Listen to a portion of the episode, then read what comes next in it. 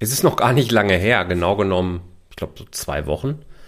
Da habe ich es am eigenen Leibe verspürt oder im eigenen Business. Mein Buch ist fertig, die Neuauflage meines Buches stark erweitert mit vielen, vielen zusätzlichen Beispielen. Neuer Name, finanzielle Stabilität. Und mein Verlag teilte mir mit, ja, wir könnten Anfang März veröffentlichen, aber leider haben wir kein Papier. Kleines bisschen ärgerlich für mich, kommt es halt ein bisschen später.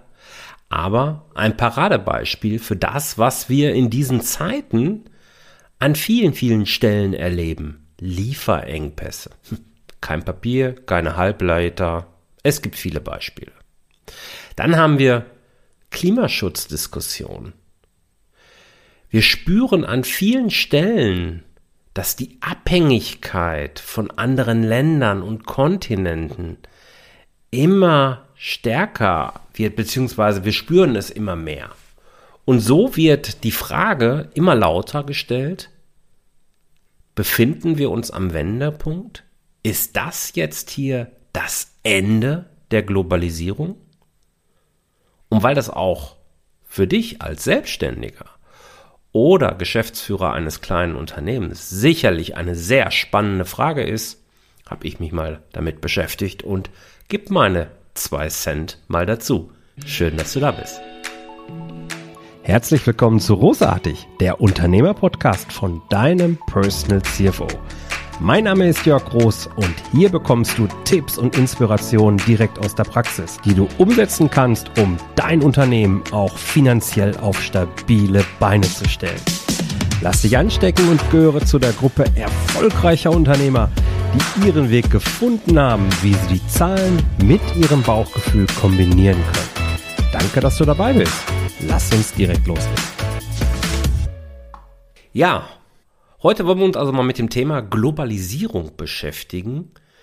Ist das Ende der Globalisierung erreicht? Hat Corona dafür gesorgt, dass wir Menschen wirklich umdenken und jetzt mehr auf diese Regionalisierung äh, wieder achten werden? Reshoring heißt das, glaube ich, im Fach Chinesisch ähm, dass wir also nicht mehr gucken, dass wir möglichst günstig an nur diesen super effizienten Weg priorisieren, den letzten Cent aus jedem Prozess herausquetschen, sondern dass andere Dinge eine überragende Bedeutung spüren. Rein historisch betrachtet mag das sein. Es gibt offensichtlich so Muster, dass sich so alle 30, 40 Jahre signifikant etwas verändert. Haben wir jetzt wieder so ein Muster? Die Frage habe ich mir tatsächlich gestellt und ich bin gespannt. Lass uns gerne auf Social Media, werde ich entsprechende Posts auch verpassen zu dieser Folge. Äh, lass uns gerne darüber diskutieren. Wenn wir uns jetzt äh, im März 2022 mal anschauen, wie steht die deutsche Wirtschaft denn da, dann ist es so, dass der deutsche Außenhandel sich laut Handelsblatt, ich verlinke dir den Artikel gerne, offenbar sehr, sehr viel schneller von den Problemen aus dieser Pandemie heraus erholt hat, als damals beispielsweise in der Wirtschaftskrise 2008. Wir haben bereits im Außenhandel heute das Vorkrisenniveau erreicht. Hat mich ehrlich gesagt auch fast überrascht. Und wenn man sich dann anguckt, auf der anderen Seite, dass es Beispiele gibt wie C&A, die jetzt eine Fabrik in Mönchengladbach bauen, dann ist das vielleicht ein positives Beispiel für viele Mittelständler und Kleinunternehmen. So wird zumindest propagiert. Das IFO-Institut hingegen sagt, hm, würde wirklich jedes Kleinunternehmen auch jeder Mittelständler eine Abkehr von der Internationalisierung anstreben, würde die gesamtdeutsche Wirtschaftsleistung um 10% zurückgehen. Ganz anders übrigens als auf dem Rest der Welt. Auch USA und China. Hm. Klar, denn der deutsche Mittelstand lebt vom Export. Insofern haben wir da ein Stück weit eine, ein Zielkonflikt. Wir haben Themen wie Klima, wo man sagt, ja Mensch, wir sollten doch alles irgendwie einsparen an unnötigen Lieferwegen. Wir haben diese Lieferengpässe. Auf der anderen Seite haben wir die Abhängigkeit vom Außenhandel. Was ist also tun? Ich glaube, eine Antwort wird im Bereich der Lagerhaltung sein. Lagerhaltung könnte ich mir vorstellen, wird in Zukunft nicht mehr ein böses Wort sein in der Wirtschaft oder als reiner Kostenfaktor betrachtet, sondern eher im Rahmen des Risikomixes ein sehr, sehr wichtiger Faktor sein, den jedes Unternehmen für sich beleuchten darf. Denn wir merken ja gerade, wenn du nicht liefern kannst, wird auch die Zukunft der Unternehmen mehr und mehr gefährdet. Es könnte also eine Antwort sein, dass wir Lieferketten verändern werden, dass sie angepasst werden. Das tut C und A ja ehrlicherweise auch. Und dass dieser, dieses, dieses Trachten nach just in time, in Reinkultur, dass also genau in dem Moment die Ware angeliefert wird, wo sie dann vom Unternehmen weiterverarbeitet wird, das ist ja das, was Just in Time letzten Endes meint in Reinkultur, dass wir uns davon ein bisschen lösen werden. Es wird also auch hier nicht mehr der letzte Cent aus der Prozess Prozessoptimierung herausgedrückt, gequetscht, sondern vermutlich, oder ich könnte mir das vorstellen, die Kosten-Nutzen-Abwägung mehr im Vordergrund stehen. Und da kann dann natürlich auch ein sinnvolles Maß an Lagerhaltung sehr, sehr schnell auf dem Plan stehen. Ich weiß, gerade viele Kleinstunternehmen agieren immer im Lager, mit Lager. Und die sagen, ja, das mache ich ja schon immer so. Viele sehr etwas größere Unternehmen und die haben sich da schon auf einen sehr globalen Prozess eingelassen und ähm, ja, da glaube ich, wird das ganze Thema durchaus eine große Rolle spielen und dann indirekt sich aus auch auf jedes Kleinstunternehmen und jeden Selbstständigen, und jeden, aber viele Selbstständige, eben auch auswirken. Wo ich mir tatsächlich eine große Veränderung erhoffe, die auch durch Corona oder die Pandemie und die dadurch ausgelöste Wirtschaftskrise nun nochmal befeuert wird, ist das ganze Thema rund um das Thema Klimaschutz. Ganz ehrlich, mir geht die Hutschnur hoch. Schon seit Jahren.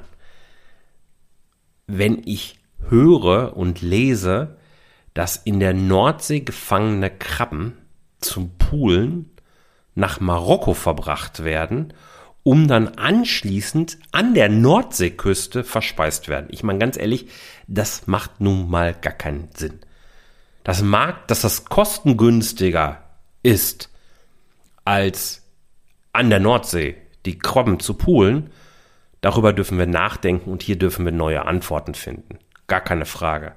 Das darf am Ende gar nicht so sein.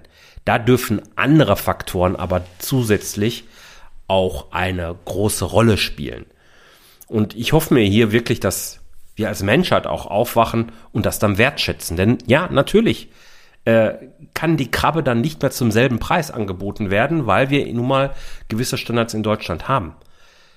Aber das kann eben, das ist genau das, was ich meine mit, dass wir eine andere Sichtweise entwickeln dürfen und hier die Globalisierung nicht noch weiter befeuern dürfen. Hier sollten andere Aspekte eine Rolle spielen. Ich sag sehr, sehr gerne und platt und entschuldige das Wort äh, hier im Podcast, alles was extrem ist, ist scheiße. Ich glaube, dazu mache ich mal ein T-Shirt. Aber egal, ist ein anderes Thema. ähm, aber gerade wenn ich mir überlege, dass Krabben nach Marokko verbracht werden, um dann in, an der Nordsee gegessen zu werden, das ist extrem ökonomisch gedacht und da entsprechend sinnvoll, sonst macht man es ja nicht. Aber es macht keinen Sinn. Und da erhoffe ich mir tatsächlich, dass es deutlich anders wird. Okay, was heißt das jetzt also neben Klimaschutz, neben Lieferengpässen, durch äh, all die Themen, die ich jetzt angesprochen habe, die momentan an vielen Stellen diskutiert werden? Ich glaube, die Globalisierung wird weiterleben. Sie wird weitergehen. Aber sie wird sich verändern. Es wird nicht mehr diese Globalisierung in Reinkultur. Äh, volks, volkswirtschaftlich betrachtet, dieses Thema Freihandel wird nicht mehr in Reinkultur angeschräubt werden. Wir werden nicht mehr einen Wettbewerb um geringere Zölle und weniger internationale Regeln ähm, erleben. Das glaube ich nicht. Ähm, ich glaube, dass sich da an verschiedenen Stellen sogar eine Umkehr ergeben wird. Ja, die USA hat, wenn ich das richtig informiert bin, beispielsweise äh, Einfuhrzölle auf die USA, äh, auf Marmelade erhöht. Erhe erho äh, erhöht. Also ich meine, das ist schon ein Zeichen. okay. Ähm, was passieren wird, dass Corona im Bereich Technologie ähm, den Wettlauf nochmal beschleunigen wird. Da bin ich schon von überzeugt. Das bedeutet aber eben auch, dass alle Unternehmen in dem Bereich eine Chance haben, die sich darauf einstellen. Die können eben große, große Fortschritte machen. Also ich glaube, am Ende wird die Corona-Pandemie eine Veränderung herbeiführen. Wir werden im 21. Jahrhundert vermutlich sehr wohl über Globalisierung reden. Das wird alles weiter zusammenwachsen. Und wir, aber wir sind gleichzeitig am Beginn einer neuen Ära.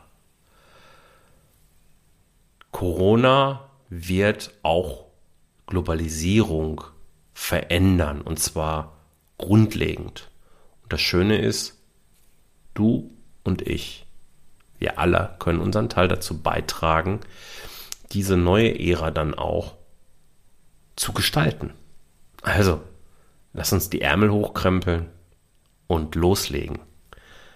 Beginnen wir, beginn doch einfach damit, dass du mir verrätst, was sind deine Gedanken zum Thema Auswirkungen von Corona auf die Globalisierung? Wird es spürbare, nachhaltige und zwar äh, dauerhafte, jetzt nicht im klimapolitischen äh, Sinn nachhaltig, sondern dauerhaft spürbare Änderungen im Wirtschaftsalltag geben? Ich freue mich auf dein Feedback. Alles Liebe, der Jörg. Ciao, ciao. Vielen Dank, dass du dabei warst. Wenn dir diese Folge gefallen hat, dann vergiss nicht, diesen Podcast zu abonnieren. Und wenn du das nächste Mal eine gute Freundin oder einen Freund triffst, dann vergiss nicht, von Großartig, dem Unternehmer-Podcast vom Personal CFO zu erzählen. Mein Dank ist dir sicher und bis dahin bleib erfolgreich und sei großartig. Dein Jörg.